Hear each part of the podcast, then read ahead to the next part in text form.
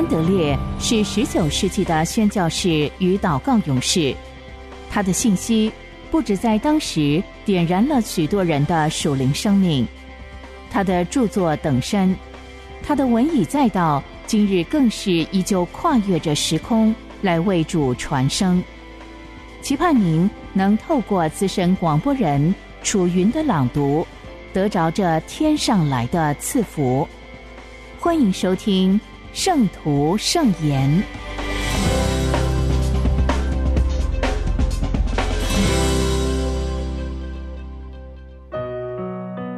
在基督里的祷告学校，神朋友的胆量。经文，耶稣又说：“你们中间谁有一个朋友，半夜到他那里去，说：‘朋友，请借给我三个饼，因为我有一个朋友行路来到我这里，我没有什么给他摆上。’那人在里面回答说：‘不要搅扰我，门已经关闭。’”孩子们也同我在床上了，我不能起来给你。我告诉你们，虽不因他是朋友起来给他，但因他情辞迫切的直求，就必起来，照他所需用的给他。路加福音十一章五到八节。主耶稣最早教导他的门徒祷告的功课，就是在登山宝训里。差不多一年之后，他的门徒才要求他教导他们祷告。主耶稣再度给他们主导文，教导他们当为什么祈求，然后就谈到当如何祈求，并且重新强调神的父爱，还有祷告。闭蒙垂听，但是在其中，他穿插一个极美的比喻。这个比喻里头要教导两件功课：神不仅希望我们为自己求，也希望我们为四周沉沦中的人祈求。这种代求常常需要极大的胆量，也总是神所喜悦的。这个比喻是教导。真正带球的完美宝库，首先要有爱心，愿意帮助我们周围有需要的人。这里说，我有一个朋友来到我这里。第二，需要催逼我们呼求说，我没有什么给他摆上。接下来是相信必然会得到帮助。你们中间谁有一个朋友？半夜到他那里去说：“朋友，请借给我三个饼。”然后是意外的拒绝，我不能起来给你。再来是不肯被拒绝的坚持，因他情辞迫切的直求。最后是这种祷告的赏赐，那就是照他所需要的给他。这是祷告和信心极美的榜样。神的赐福往往是经过这样的寻求而得着。让我们只思考这件事的重点：祷告是以神为朋友的呼求。我们会发现，这里特别提出两个观念。第一，如果我们是以神朋友的身份来到他面前。我们就必须先证明自己是那些有需要之人的朋友。神和我们的友谊与我们跟其他人的友谊密不可分。第二，当我们如此来到他面前，我们便拥有最大的权柄，要求祈求蒙应允。祷告有双重功用。一种是使我们的生活得到力量和祝福，另一种更高超，是祷告真正的荣耀。基督便是为此与我们相交，并且教导我们，那就是代求。这种祷告是神儿女为王的权柄，为别人和神的国度在天上运用发挥。我们可以从圣经里看到，亚伯拉罕、摩西、撒母耳、以利亚这些古代的圣徒，都是因为为别人代求，印证他们在神面前有能力大大得胜。当我们愿意使自己成为别人的祝福的时候，我们特别能肯定神必然赐福。当我们愿意以穷困人。受苦人的朋友的身份进到神面前，我们更能肯定神的友情。与穷人为友的人，更是神的朋友。这样，我们的祷告便有奇妙的权柄。主，我有一位朋友急需要帮助，因为我是他的朋友。有责任要帮助他，而你是我的朋友。我知道你是无限慈爱、无比丰盛的。我确信你要赐下我所求的，因为我尽管不好，尚且愿意尽量为我朋友付出。何况你，我属天的良友。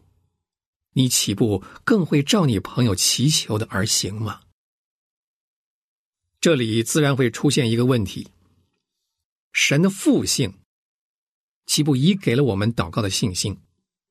他是朋友的观念，岂能带来更多教导？父亲岂不是远远超过朋友吗？然而，若是我们仔细想想，与神为友的关系。会向我们开启新而奇妙的一面。儿子从父那里得到所求的，这是很自然的事。我们几乎可以说这是父亲的责任。但是对朋友而言，双方的关系更自由。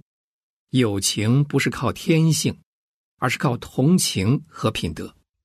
子对父亲完全是一种依赖的关系。朋友之间。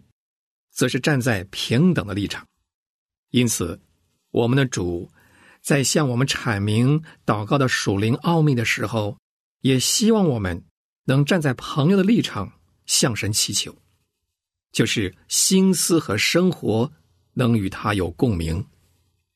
因此，我们必须活出朋友的样式。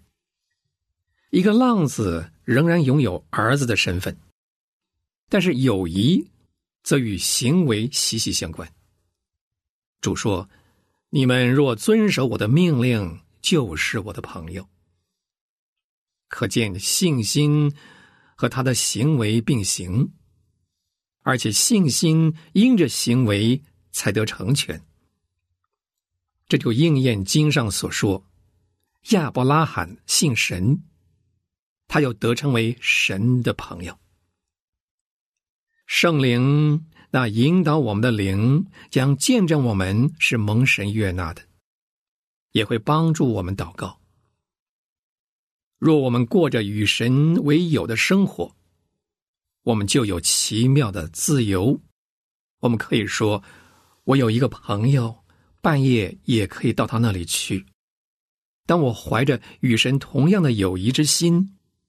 流露出与神同样的慈怜之情，要帮助我的朋友，如同自己渴望得到神的帮助一样。这样的祷告更会蒙垂听。当我来到神面前祷告，他常常会看我祈求的用意是什么。如果我只是为了自己舒适或享乐而求，就得不着。如果我能说，我要将神的祝福分给别人，神的名会因此得荣耀，我的祷告就不致落空。如果我为别人祈求，需要等到神使我非常丰盛，以致我在帮助他们的时候，用不着运用信心或牺牲什么，我也不会有所得。但是如果我能说，我已经担待了现在困境中的朋友，虽然我也穷困，但是我已经开始爱的关怀，因为我知道我有一位属天的朋友会帮助我，我的祷告必蒙垂听。哦，我们不知道这样的代求功效有多么大。地上的友谊将所缺乏的，沉迷于天上的良友，他必照他所需用的给他。但是有的时候，并没有立刻得到回答。人可以借着信心来荣耀神、享受神，而代求叫信心受到操练。我们和人和神之间的友谊在此受到考验。借此可以看出，我们对现在困境中朋友的友谊是否真实。我是否愿意花时间？并且牺牲我们的休息，甚至在半夜仍为他们出去，直到得着他们所需要的帮助。借此也可以看出我们与神的友谊如何。我是否相信他不会转脸不顾？因此，能祷告到得着为止。坚忍不断的祷告，充满属灵的奥秘。神已经应允。他乐意定义要赐福，竟然拒绝不给。这件事对他意义十分重大。他在地上的朋友应该明白，并且全心相信他们在天上最丰盛的朋友。他迟延应允，是要训练他们，看出他们坚韧不懈的心智。坚持的人将会发现。他们有何等权力，能够支配天上的丰富？有一种深信神的应许，虽然仍未得着的信心。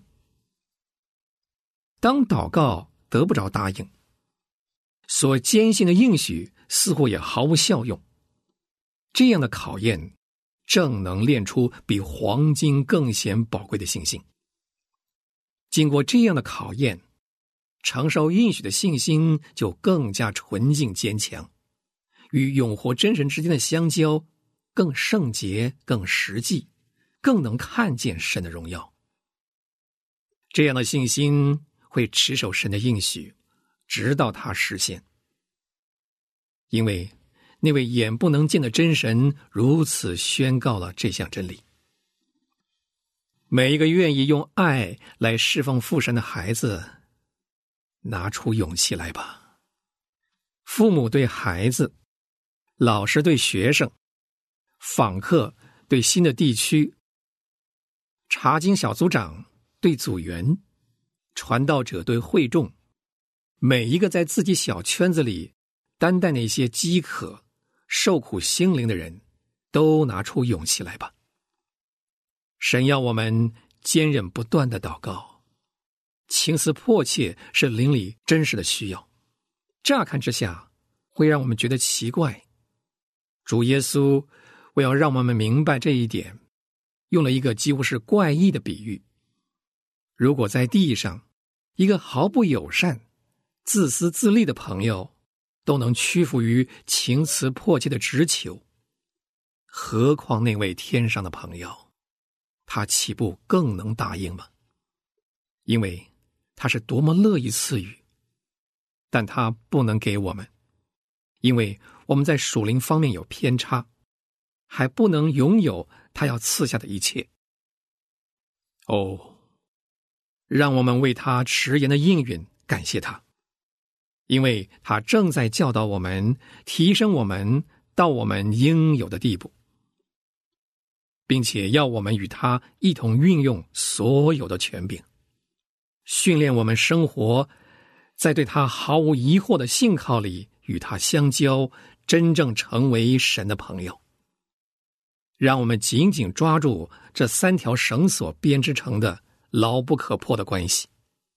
第一，饥渴的朋友需要帮助；第二，带倒的朋友寻求帮助；第三，全能的天上良友乐意。照他所需要的供应他。我荣耀的主和良师，我必须来到你面前祷告。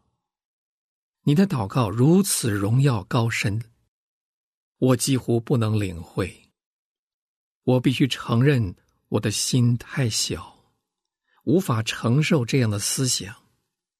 我可以大胆的把在天上的父当成我的朋友，主耶稣。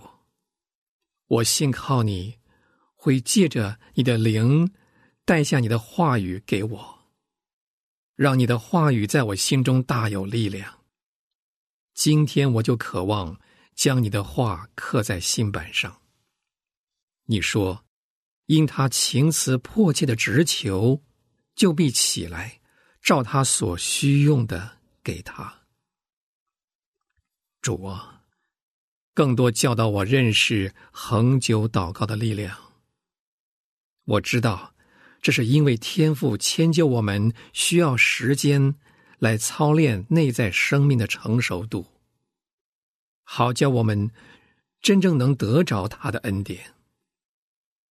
我知道他乐意训练我们运用坚强的信心，若不得着祝福，就不容他走。我知道，他要提升我们进入奇妙的自由境界。了解到，他真要借我们的祷告来赐福别人。主啊，这功课我已经知道了，求你教导我在灵里，在真实里亲自体验。但愿我一生的喜乐，就是成为神赐福的管道。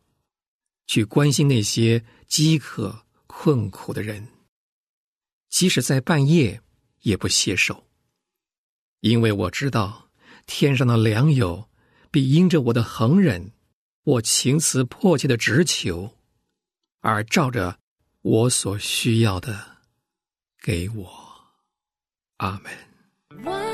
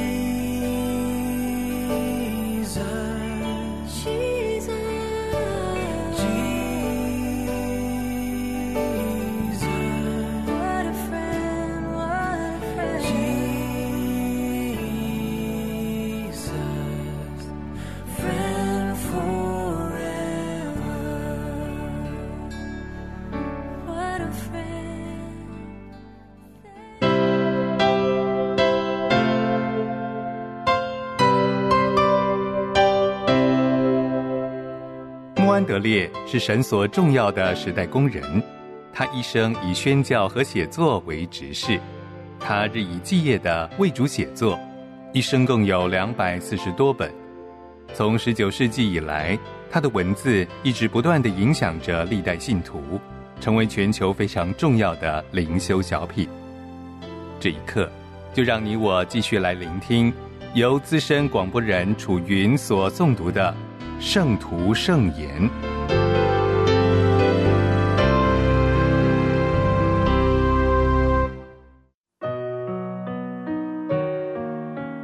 做完全人。像天赋完全一样。你们要完全，像你们的天赋完全一样。马太福音五章四十八节。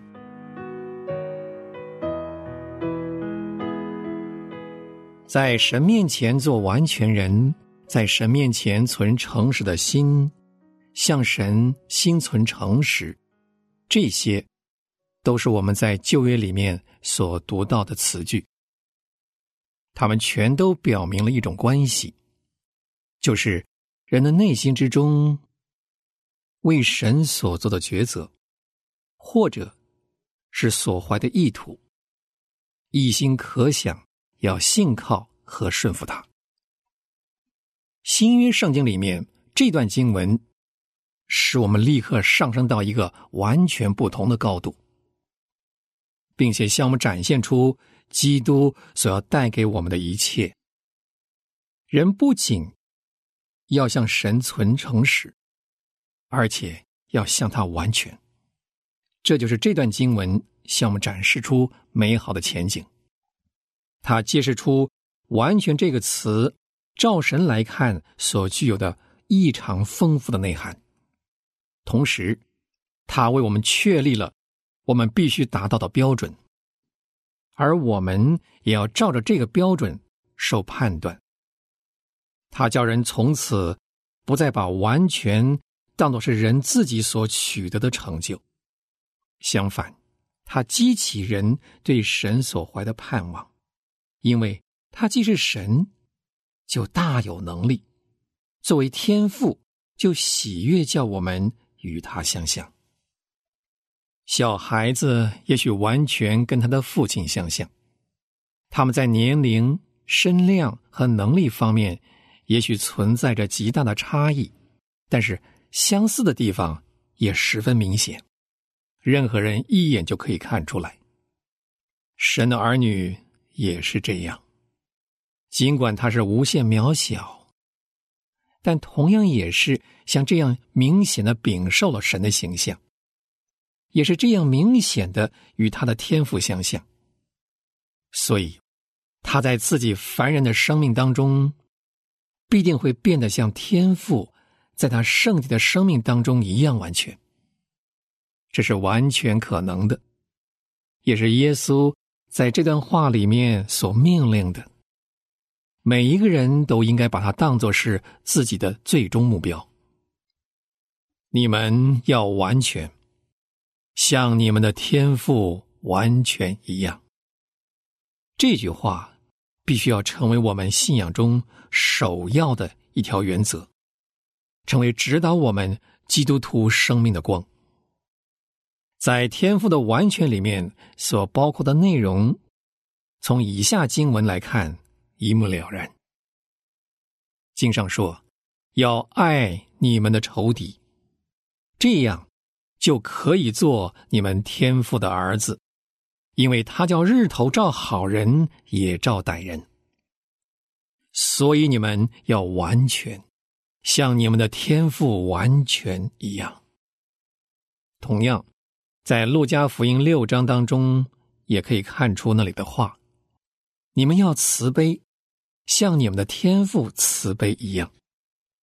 天赋的完全就在于他的大爱，他的旨意就是把他的祝福传达给他周围所有的人。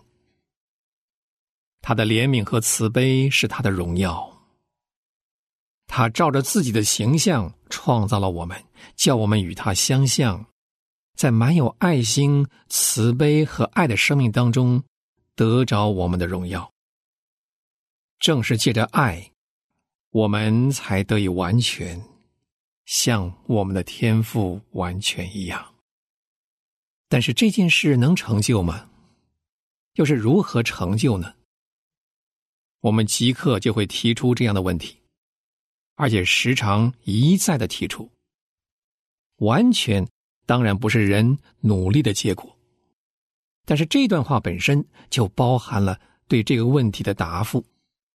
你们要完全像你们的天赋完全一样，这是因为小孩子从他父亲得着了生命，因为父亲小心栽培和培养，所以儿女的软弱和父亲的刚强之间，就能够像这样明显的越来越相像了。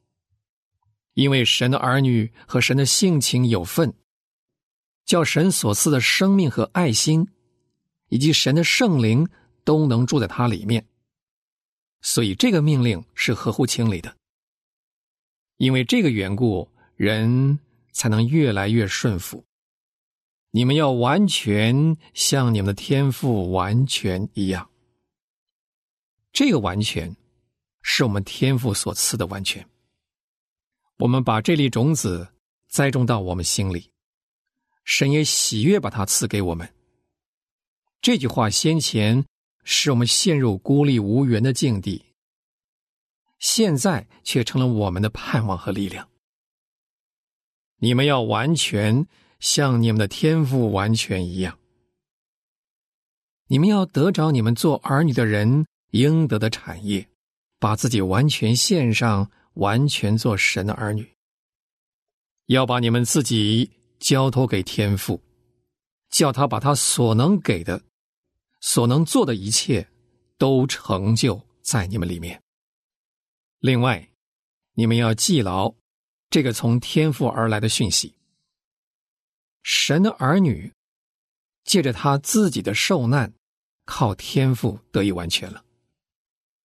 耶稣学会了顺服，得以完全了，并且也要永远使我们得以成全。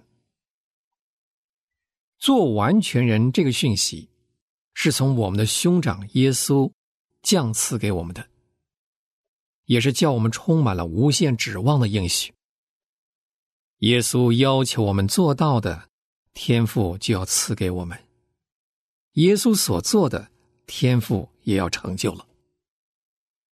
要把个人在基督里完完全全的引到神面前，这就是基督传福音的目的。